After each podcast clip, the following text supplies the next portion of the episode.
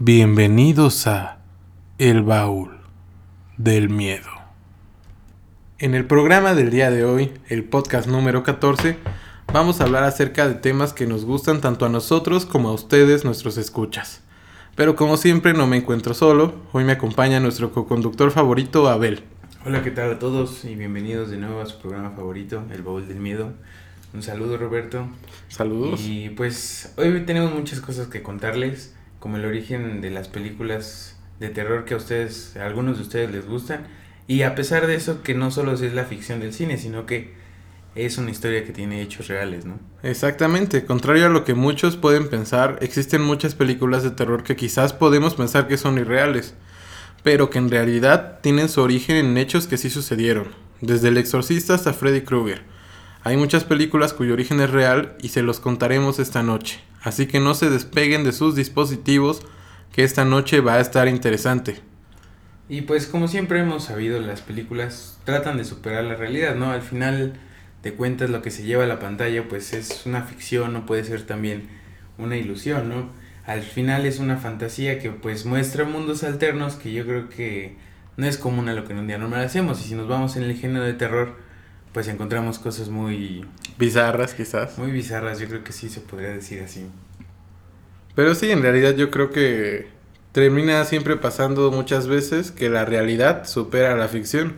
Y es precisamente lo que vamos a tocar el día de hoy. Pero bueno, háblanos de una película muy conocida por todos, yo creo que todos ya la vieron. Pues hoy les hablaremos, nuestro primer número de esta noche será El Exorcista que para darles como una pequeña sinopsis de la historia es que fue dirigida por William Friedkin y fue un guion escrito por William Peter Blatty, basada en una novela que mismo Blatty escribió en 1971 y pues todo tiene lugar en una excavación arqueológica donde se encuentra un amuleto que se era hacia un una estatua de Pazuzu, no sé si una deidad, digamos. Una deidad se podría decir.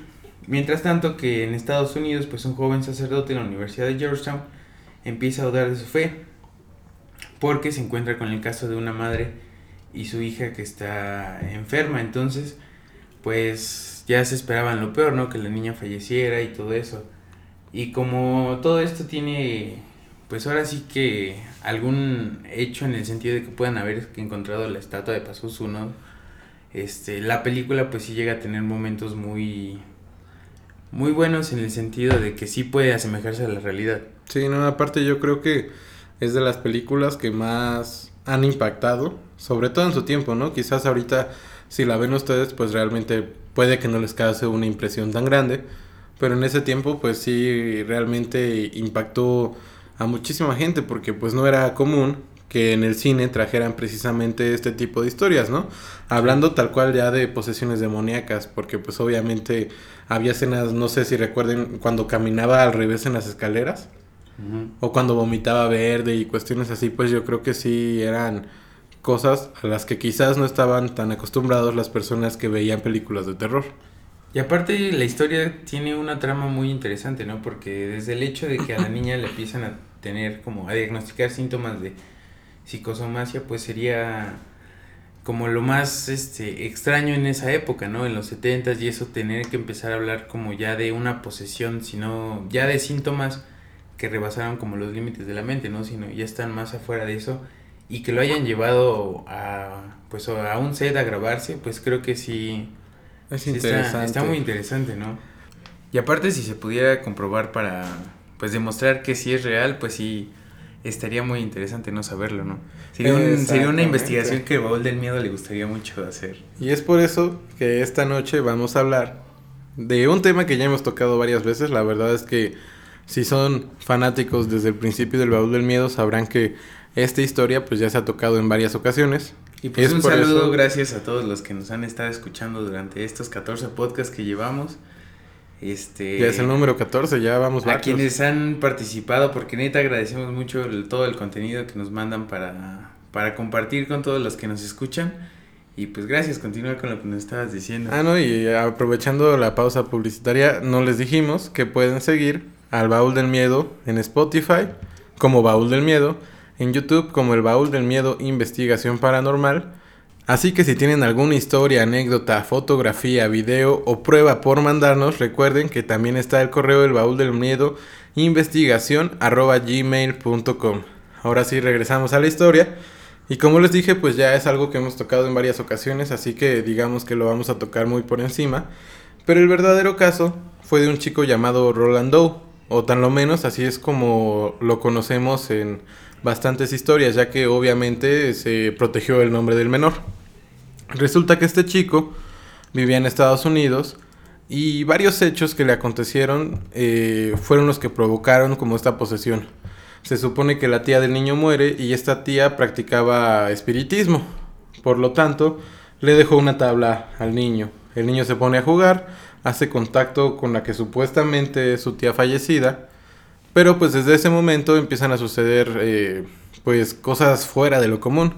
En un principio, pues intentaron llevarlo por la parte médica, ¿no? Primero, digamos que agotar todos esos recursos de que no fuera algún padecimiento médico, esquizofrenia o cuestiones Yo creo así. que sí, esa es lo más importante, ¿no? De ahí, después de descartar algún asunto médico, pues ya empiezan cosas más paranormales. Pues sí, de hecho, no sé si recuerden igual cuando hablamos de los exorcismos, pues digamos que para que a alguien le puedan practicar un exorcismo es requisito que todas las opciones médicas se hayan agotado. Sí, porque, Porque si, no, pues- hacer un, pues eh, hasta llegar a un punto que sería en vano, ¿no? Sí, sí, porque puedes afectar a la persona. Imagínate a alguien que hubiera tenido algún padecimiento mental y pues tener que pasar por una ceremonia de este tipo, pues sí es complicado. Pero bueno, se agotaron todas las instancias médicas con este chavo. Entonces dos padres fueron los que tomaron como más eh, arraigado este caso. Fueron los que realmente lo llevaron. Que fue un arzobispo, si no mal recuerdo es Bishop. Que junto al otro padre pues fueron los que estuvieron llevando a cabo las liberaciones, las solicitudes para poder realizar la ceremonia. Y al final se supone que el niño sí fue liberado en un hospital después de practicarle pues bastantes sesiones de exorcismos. Pero bueno, al final de cuentas fue un caso real, ¿no? Y incluso hay periódicos, si pueden buscar ahí en internet, pues ya ven que hay muchísima información. Entonces hay hasta periódicos de esa época que hablan del caso. Y pues muy, muy interesante. Pues está eso como en It, ¿no? Que al final tenían ya como recopilación de la historia que había pasado en todo, digamos, el pueblo. Y este. Y se tenía como una comprensión de más o menos de los hechos que suceden, ¿no? Creo que sí hay una prueba que podría ser real para comprobar esa película. Dependemos de los periódicos y todo lo que encontremos en internet, ¿no? Pues sí, a final de cuentas, eh, yo creo que pues logró su cometido esa película, ¿no? O sea, sí impactó a las personas en esa época y pues llevó a la pantalla un tema que quizás no era tan conocido en ese tiempo, que es lo de las posesiones demoníacas, ¿no? Como bien decimos, pues es muy difícil poder verificar, ¿no? Que sea totalmente real un caso de estos. Yo creo que incluso estaba viendo algunas cifras de aquí de México y creo que aproximadamente solo el 2% de los casos que atienden terminan siendo posesiones reales, ¿no? Todas las demás, pues... pues no. suposiciones, digamos, ¿no? Se Serían suposiciones. baúl de las suposiciones. Pero bueno, ahora vamos a un tema muy interesante, ¿no? Las pesadillas. Y pues para empezar con eso, pues yo creo que si todos hemos tenido alguna pesadilla que, que te saca de onda, ¿no? ¿Cuál ha sido tu pesadilla más pesada? Pues han sido varias, pero yo creo que una que sí estuvo fuerte fue una vez que estaba como subiendo las escaleras de mi casa y de repente se me aparecía como la niña del exorcista y me enterraba un tubo. Entonces sí fue como bastante perturbador. Sí, la me tuya. imagino. Pues yo tengo una muy específica que sí, sí siento que es pesadilla si me pasa eso, que de repente estoy como en un campo y se empiezan a, a- me empiezan a encerrar muros Ujú. y son demasiados muros que me quedo pegado contra la pared y siempre que me pasa eso pues es como una razón para despertarme demasiado alterado al día siguiente. Pero bueno, ese no es el fin de lo que queríamos platicar de las pesadillas porque una película que todos conocemos que es La pesadilla en la calle, ¿no? ¿Qué nos puedes platicar de ella? Pues Pesadilla en la calle del infierno, como se conoció acá en Latinoamérica, fue una película que realmente fue de las que marcó época, ¿no? ¿Quién no conoce a Freddy Krueger? Realmente yo creo que es de los villanos más eh, reconocidos en toda esta cuestión de las películas de terror. Pero lo interesante aquí es que apuesto a que no sabían que su historia, en palabras del mismísimo Wes Craven, su director, tiene su origen en un caso real. Esta fue basada en una familia que huyó de los campos de concentración de Camboya hacia Estados Unidos. La mayoría de los miembros de esta familia lograron pues reponerse de un evento tan traumático, ¿no? Imagínate haber tenido que vivir esas experiencias, pero menos uno de los hijos, quien sufría pesadillas causadas por el genocidio que vivió, que al final terminaron matándolo mientras dormía. ¿Cómo ven? No, pues Interesante.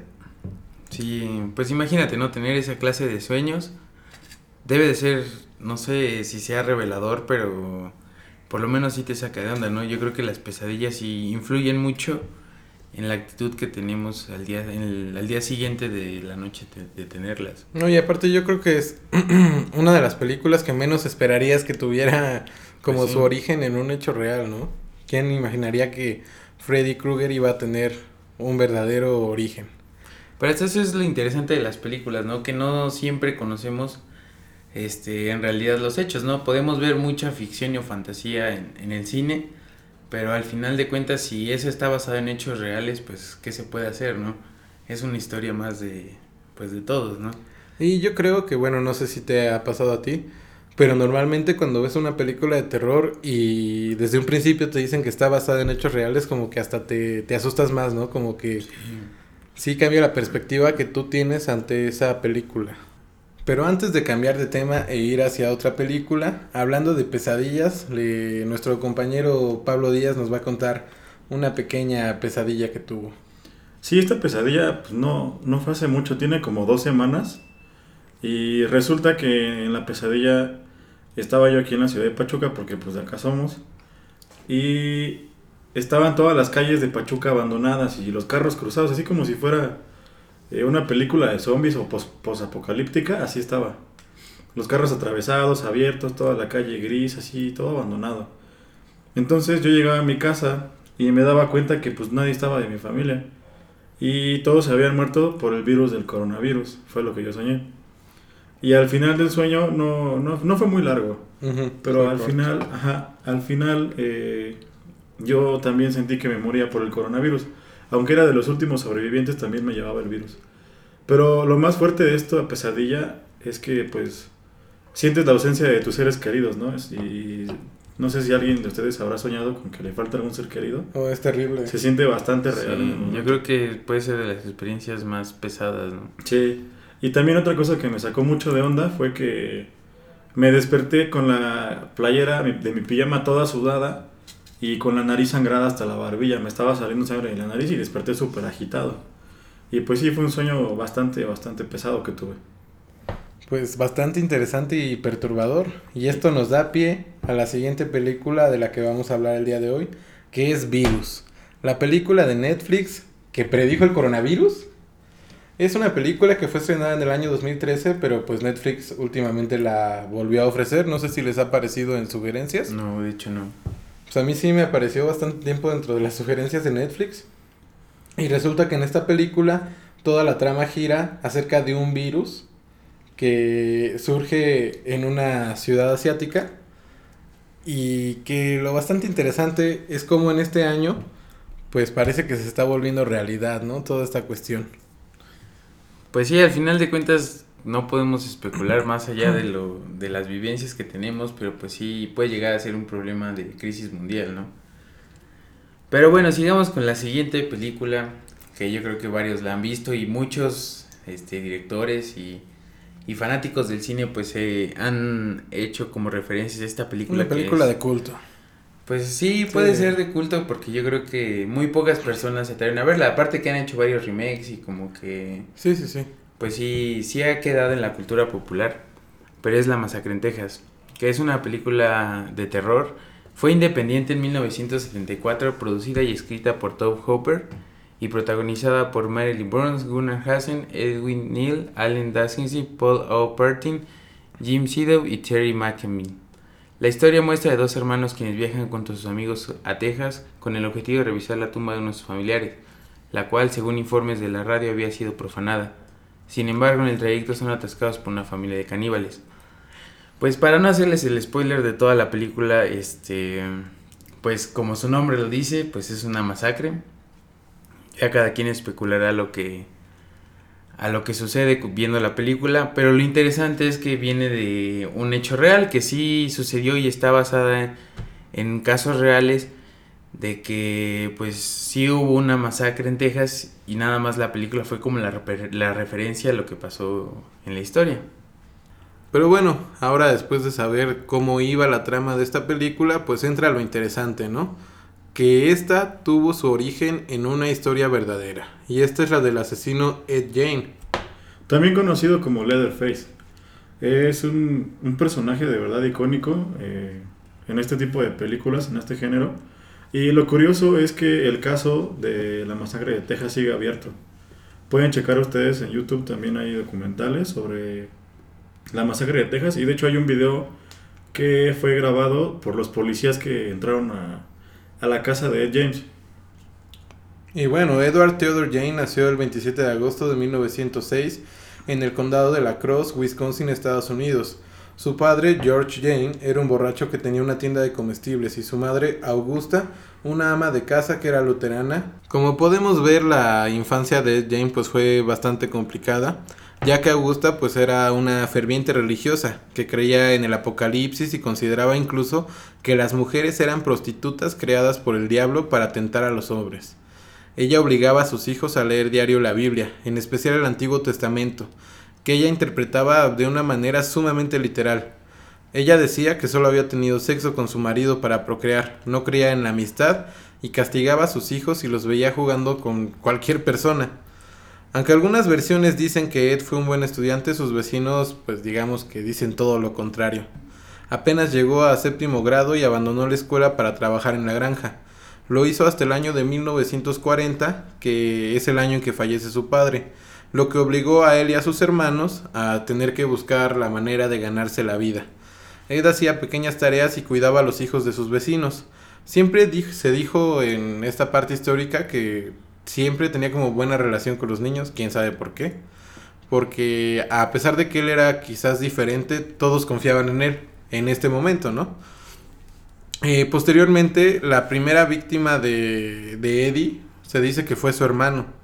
Los dos trabajaban duro, pero Henry tenía su propia lectura del mundo y había comenzado a criticar pues todo el pensamiento de Augusta, su madre.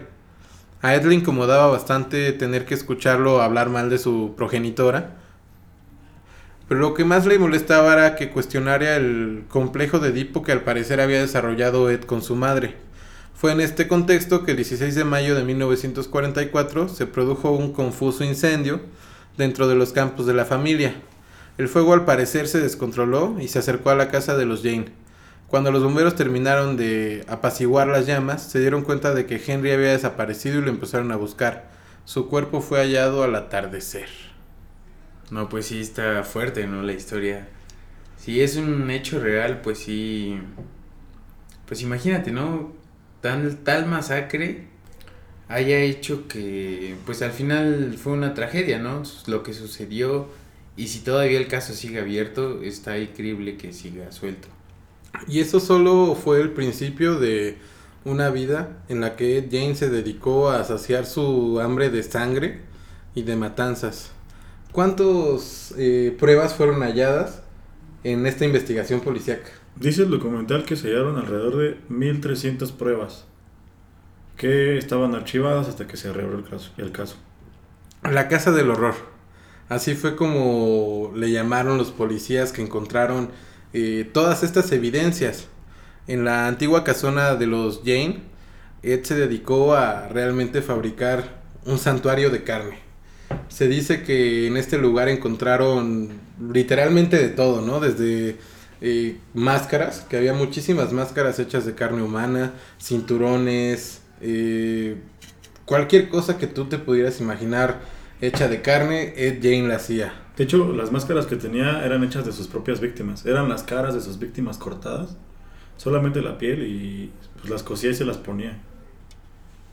Realmente yo creo que fue uno de los asesinos seriales más eh, perturbadores de toda la historia.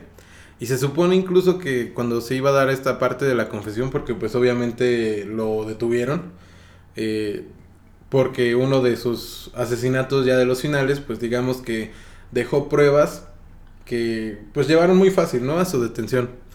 Se dice que estuvo 30 horas en silencio. Recién cuando le dijeron que lo iban a poner frente al cadáver de su última víctima, Ed abrió la boca pidió una tarta de manzana con queso y confesó. Era el final de este asesino anónimo y el inicio de esta figura célebre en la cultura, ¿no? En la cultura popular. Porque como bien hemos dicho en un principio, pues realmente hay muchísimas películas acerca de este caso. Ha sido parodiada en diversas series animadas incluso. Y, y es igual como Freddy Krueger, como Michael Myers, yo creo que es de los personajes más icónicos del cine de terror. Posterior a su detención, eh, fue condenado a residir en un hospital psiquiátrico hasta que llegó la fecha de su muerte en el año de 1984. Murió a los 77 años en Madison, Wisconsin, Estados Unidos. Al parecer la causa de la muerte fue una insuficiencia respiratoria. Y así fue como concluyó la historia de uno de los asesinos seriales más conocidos en este planeta. Pero bueno, vamos hacia otros temas. ¿De qué vamos a hablar más el día de hoy? Pues yo creo que es una película que no se imaginan, pero es sobre un muñeco diabólico. No sé si han escuchado sobre ella. ¿El Chucky? Exactamente. Pues el Chucky tiene su origen en Robert Jean Otto, quien recibió un regalo por parte de su nana un muñeco al cual llamó Robert igual que él. La trama tiene un giro de eventos porque al parecer esta mujer practicaba magia negra, por lo que desde que Robert recibió el muñeco empezaron a suceder cosas extrañas, desde que el muñeco hablaba solo que los vecinos podían verlo por las ventanas. Así que los padres decidieron guardar el muñeco en el sótano. Hasta que los años pasaron, sus padres murieron y Robert heredó una casa. Al regresar se encontró con su antiguo muñeco que al principio le trajo mucha nostalgia, pero con el tiempo nuevamente empezaron a suceder cosas paranormales. Lo último que se supo de esta historia es que a la muerte de Robert una familia con una niña llegó a vivir a este lugar, pero al parecer el muñeco ella no le cayó bien, ya que intentó asesinarlo. Pues yo creo que sí, ¿no? Definitivamente es una película de la cual uno no creería que tiene origen en hechos reales, pero pues son, son situaciones que llegan a pasar. No sé si llegaron a escuchar el podcast número 2, el caso de la señorita Bravo, pues la persona que nos contó esta historia, en una parte de esta nos comenta que ella tenía una muñeca, que al parecer era, digamos que un poco más de las modernas, que sí hablaba la muñeca, pero que en un punto, pues la muñeca dijo algo totalmente fuera de lo que estaba programado, ¿no? Y al final terminaron quemando a la muñeca. Pero pues sí, yo creo que son casos que, que pueden llegar a suceder, pero pues lo impactante es esa conexión, ¿no? Que tiene con una película que pues fue sumamente conocida.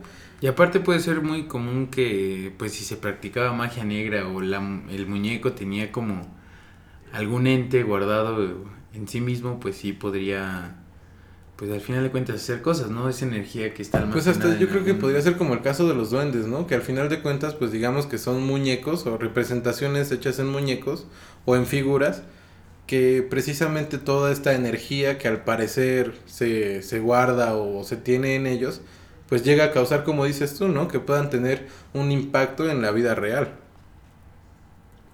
Sí, así es. Y pues otra película igual de las que le queremos platicar esta noche, pues es la de Psicosis, que pues ha tenido como muchas referencias sobre la masacre en Texas y pues que muchos conocemos, pues algunos han visto la serie, otros han visto la película y este y pues conocemos como la historia, ¿no? Donde pues este joven que tenía en un motel al lado de la carretera cometió una serie de asesinatos que al final de cuentas este pasaron a la historia como una película de terror que fue dirigida por Hitchcock y este, y aparte es muy interesante su historia porque se basó en una novela de Robert Bloch, que la cual compró sus derechos por 9.500 dólares y adaptó Psicosis como un medio para recuperar el éxito y la individualidad de un género cada vez más competitivo.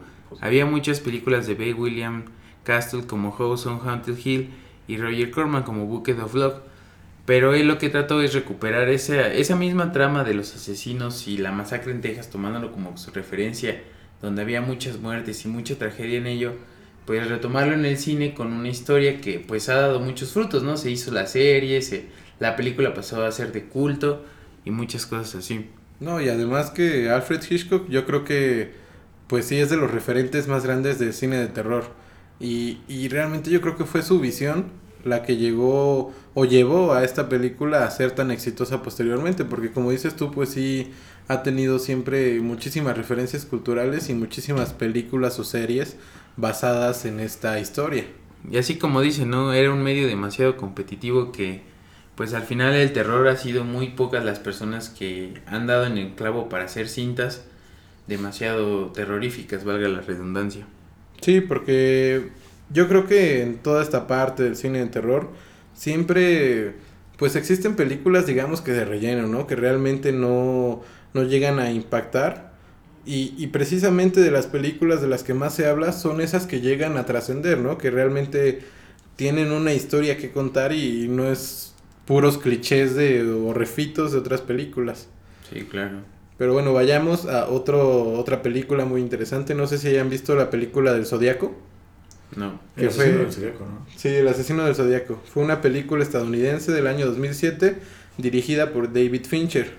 Eh, esta película, interpretada por Jake Gyllenhaal, Mark Ruffalo y Robert Downey Jr., está basada eh, en un asesino un asesino en serie llamado el asesino del zodiaco, quien se supone que asesinaba en el área de la bahía de San Francisco y alrededor de los años 60 y 70 dejó varias víctimas tras su paso. La película nos cuenta cómo estos detectives llegan a, a, encontrarlo y toda esta cuestión. Pero lo interesante es que esta película pues no solo es ficción, sino que está basada en un verdadero asesino serial, que precisamente igual se llamaba el asesino del zodiaco pero él acechó el norte de California entre diciembre de 1968 y octubre del 69. En una carta posterior que se supone que él escribió confesando, se dice que asesinó 37 víctimas, aunque las únicas confirmadas judicialmente fueron cuatro hombres y tres mujeres. De, las de estas víctimas, solo dos sobrevivieron para dar pruebas sobre la identidad del asesino, que hasta ese momento pues era desconocida, y se estimó que el asesino del zodiaco en ese tiempo tendría entre 20 y 30 años. Era blanco, corpulento, de pelo castaño y con un gran conocimiento sobre lenguajes cifrados. Y también se dice que era una persona sumamente inteligente y precisamente era esta cualidad la que le ayudaba pues a acercarse a sus víctimas.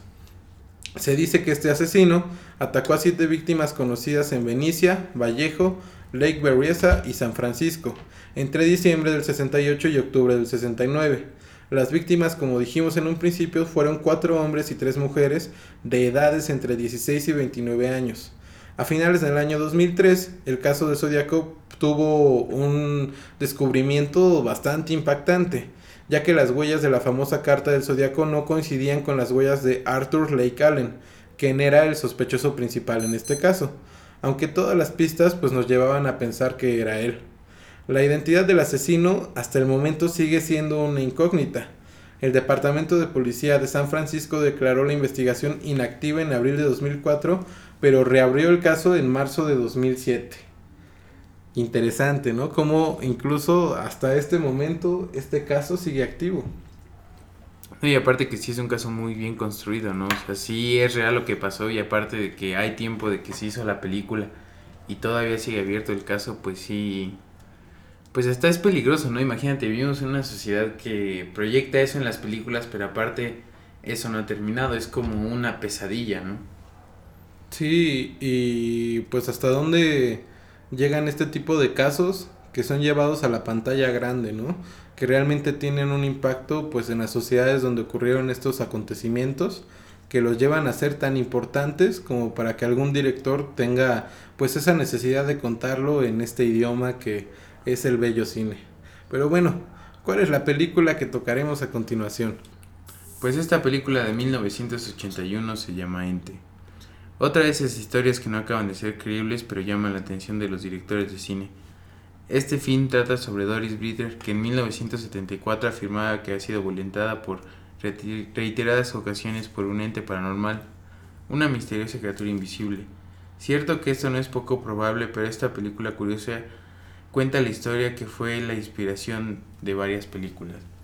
Y pues sí, de hecho, no sé si han llegado a escuchar un caso bastante conocido de la mano peluda, que incluso estuvo en el libro que, que sacó Juan Ramón, y que nos habla de una persona que es víctima de unos entes que no sé si han escuchado hablar de los sucubos y los incubos.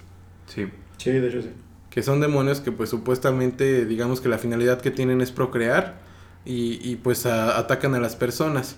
Entonces pues sí, yo creo que hay muchísimos casos que han ocurrido con estas características. De hecho, yo tengo una experiencia con un eh, sucubo. A ver, cuéntanos, cuéntanos. Eh, bueno, es que a mí muy seguido, desde chiquito me pasa que entro en el estado de parálisis del sueño. Ujú. Y en ese parálisis del sueño, pues me pasan diferentes cosas. La mayoría de las veces escucho miles de voces al mismo tiempo que no entiendo en diferentes idiomas. Pero una ocasión eh, no escuché nada y de repente sentí como una mujer desnuda se me sentaba en la espalda, yo estando yo boca abajo. Pero digo desnuda porque sentía como que su piel, sentía sus partes, ¿no? De hecho, sentí hasta sus pechos en mi espalda. Y eh, pues no sentía como una atracción sexual en ese momento, pero eh, sentí como me empezó a ahorcar y ya no podía respirar. Y así pasaron varios segundos hasta que por desesperación desperté. Y cuando desperté todavía sentía las manos chiquitas de la mujer en mi cuello. Y todavía me costaba trabajo respirar. No, pues Sí. bastante impactante. ¿Y qué hiciste después de esto? Pues nada, es que como me pasa desde chiquito, de hecho yo siento cuando voy a entrar a ese estado y también puedo salir de la voluntad. Eh, sí me saqué mucho de onda, pero ya sé que pues, no me puede pasar nada. Ya pasó esto y ya me volví a dormir, sin problema. Pues bueno, vayamos con la siguiente película. No sé si han escuchado hablar de eso, la película. Sí. Pues esta película... Bastante popular hasta el libro, Sí. yo creo, ¿no? Igual yo creo que, como mencionamos, pues es eh, eso es un personaje icónico ya de, de toda la... Ya es cultura pop. Sí, ya, ya es cultura pop, ¿no? Quien no conozca a eso, pues no sé en qué mundo ha vivido los últimos 30 O no años. han leído de- Stephen King, porque igual es un maestro, como platicamos en el podcast de recomendaciones de película, que pues sí, Stephen King es alguien digno de leer y hasta ver sus películas. Ahorita en Netflix creo que van a subir la de 1922, no sé si, si esté bien el nombre, pero dicen que está muy buena. Y la verdad, pues Stephen King nunca nos ha decepcionado en sus historias. Pero el caso que digamos que dio origen a eso fue el de un conocido payaso llamado John Wayne Gacy, quien convirtió esta imagen adorable que teníamos de los payasos en una macabra y terrorífica. Pues se supone que John Wayne Gacy cometió decenas de crímenes y en este caso pues fue basada un poco la película. Y ahora vamos a hablar de una película de 1968 que se llama El Estrangulador de Boston. Es una película que se basa en la vida de Albert de Salvo, conocido como el Estrangulador de Boston, un asesino que aterrorizó a los habitantes de esta ciudad de Norteamérica a principios de los años 70. Es un Garfield que pone los pelos de punta, en la que se revive la historia de este criminal personaje. Entre el 14 de junio y el 31 de diciembre de 1962, ocho mujeres murieron asesinadas. Posteriormente, entre el 6 de marzo y el 23 de noviembre de 1963, cuatro más corrieron la misma suerte. Y el 4 de enero de 1964, Mary Sullivan, de 19 años, cerró la sangrienta serie que fue la que cometió el tan conocido asesino de Boston. Todas las víctimas tenían algo en común y era que vivían solas. Algunas eran solteras, otras divorciadas. Todas en departamentos cuyas cerraduras no fueron forzadas, abrieron de buen grado o tal vez confiadas porque se supone que el asesino se hacía pasar por operario con orden de revisar o reparar las instalaciones de los lugares donde vivían. Sus edades no eran similares, por lo que fue algo que desconcertó bastante a los investigadores, ya que ellos estaban convencidos de la teoría de que era un asesino serial, pero la mitad tenía entre 69 y 85, cuatro tenían entre 20 y 23 y la última 19. En cuanto a edades, pues no podíamos encontrar realmente un patrón, pero sí en el modus operandi y en el armado de, de todo este escenario sangriento. Todas murieron estranguladas con una media, un corpiño o un echarpe. Todas fueron violadas. Algunas fueron obligadas a callar con una bombacha en la boca. En algún caso llegó a robar joyas o dinero de sus víctimas y en otras ocasiones no lo hacía. Un dato extraño o no tanto, lo que también confundió a los investigadores. El asesino las dejaba sobre la cama boca arriba o boca abajo. Lo curioso de este caso es que nadie fue acusado oficialmente de haber matado a esas mujeres. Sin embargo, el asesino o presunto asesino fue condenado a prisión perpetua y pasó a la historia de la crónica roja como el estrangulador de Boston. Su nombre, como ya lo dijimos, pues fue Albert Henry de Salvo. Entonces, si es que quieren saber más acerca de este terrible hecho, este terrible acontecimiento, pues pueden encontrar bastante más acerca de esta historia en cualquier página de internet. La verdad es que es bastante interesante como desgarradora, ¿no? Cómo es que este tipo de personas, hablando ya, bueno, ya tocamos la a Jane, ahora hablamos del estrangulador de Boston, pues yo creo que es bastante impactante lo que llegan a hacer este tipo de personas pues con problemas mentales. Y aparte que han podido ser documentados, ¿no? Que toda la información está guardada y es como de que ¿por qué no se puede hacer algo al respecto? Si solo simplemente este, son historias que pues de ser reales pasan a la pantalla grande, ¿no? Y así llegamos a la conclusión de estos temas bastante interesantes, ¿no? El poder descubrir cuál era el origen real de todas estas películas, eh, pues sí nos lleva en un viaje bastante terrorífico. Pero ahora continuando con un poco de esta dinámica de hablar de películas de terror, vamos a hacerles recomendaciones de películas que se estrenan en este año, 2020. Y pues una de ellas es la del Conjuro 3, todavía se especula cuál va a ser su trama, pero pues al parecer no es un nada buen entretenimiento, ¿no? En sus últimas películas. Igual unas de las de 2019 que me gustaría recomendarles es la de Midsommar y la de Ma, que son películas yo creo que nuevas y bastante bastante disfrutables para ver en un fin de semana. También los invitamos a ver la película de La Maldición Renace. Esta ya, pues, es una serie de películas que ya llevan tiempo en la pantalla grande. La película trata de que, después de que una madre asesina a su familia en su propia casa, una madre soltera y un detective intentan investigar y resolver el caso. Más tarde descubren que la casa está maldita por un fantasma vengativo que condena a quienes entran a la casa con una muerte violenta. La verdad yo ya fui a ver esta película y pues sí me agradó. Está muy buena para, para matar el rato. Sí, yo creo que, bueno, pues yo fui a verla contigo y la verdad, pues está palomera, ¿no? O sea, si quieren ir a entretenerse un rato, pues yo creo que está bien, pero si ya esperan como una obra de arte, pues no creo que se van a decepcionar quizás. Y lo extraño es que incluso fue producida por Sam Raimi, yo esperaba más de esta película. De hecho, sí nos sacó bastantes saltos en, en la Ajá, lo que sí, yo siento que abusó de los screamers, ¿no? Como que sí había demasiados sobresaltos en la película. Sí, pero la neta sí nos sobresaltábamos. Sí, sí, sí, sí, la neta sí espanta, pero está buena, está buena. Ahora yo les quiero recomendar la de Halloween Kills, que va a ser estrenada en octubre de 2020 y que nos va a contar la continuación de la historia que ya vimos en la película de Halloween de este año pasado, que igual pues yo creo que estuvo bastante buena, que a pesar de que nos hizo olvidar toda la cronología que ya se había inventado en esta saga bastante larga de películas, pues yo creo que fue digamos que una buena continuación y pues esperemos que esta película que va a estrenar este año pues cumpla con las expectativas que tenemos acerca de ella. Y pues una película que me apareció hace poco en la publicidad de YouTube igual que se ve interesante es la del hombre invisible pues yo creo que pueden ver el tráiler y pues especular sobre, sobre lo que va a pasar en la cinta, pero se ve muy interesante, yo creo que sí es una de las que vería yo en el cine.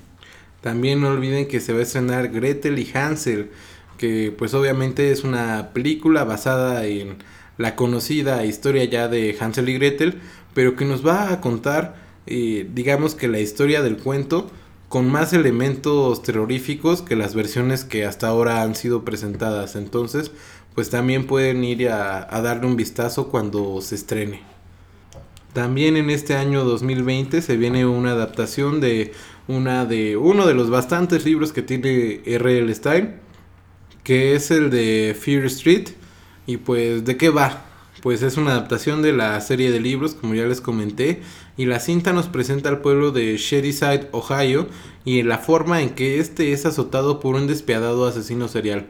La verdad particularmente me gusta bastante las historias que tiene R.L. Stein, entonces pues esperemos que, que sea una muy buena película y que podamos disfrutarla bastante. Lamentablemente todavía no hay un tráiler por si quisieran ir a verlo, pero de todas las demás películas que ya les mencionamos pues sí tienen su tráiler, entonces si quieren ver un poco más acerca de lo que va a haber en estas cintas, pues vayan a verlos. Y con esto llegamos al fin del podcast número 14 del Baúl del Miedo.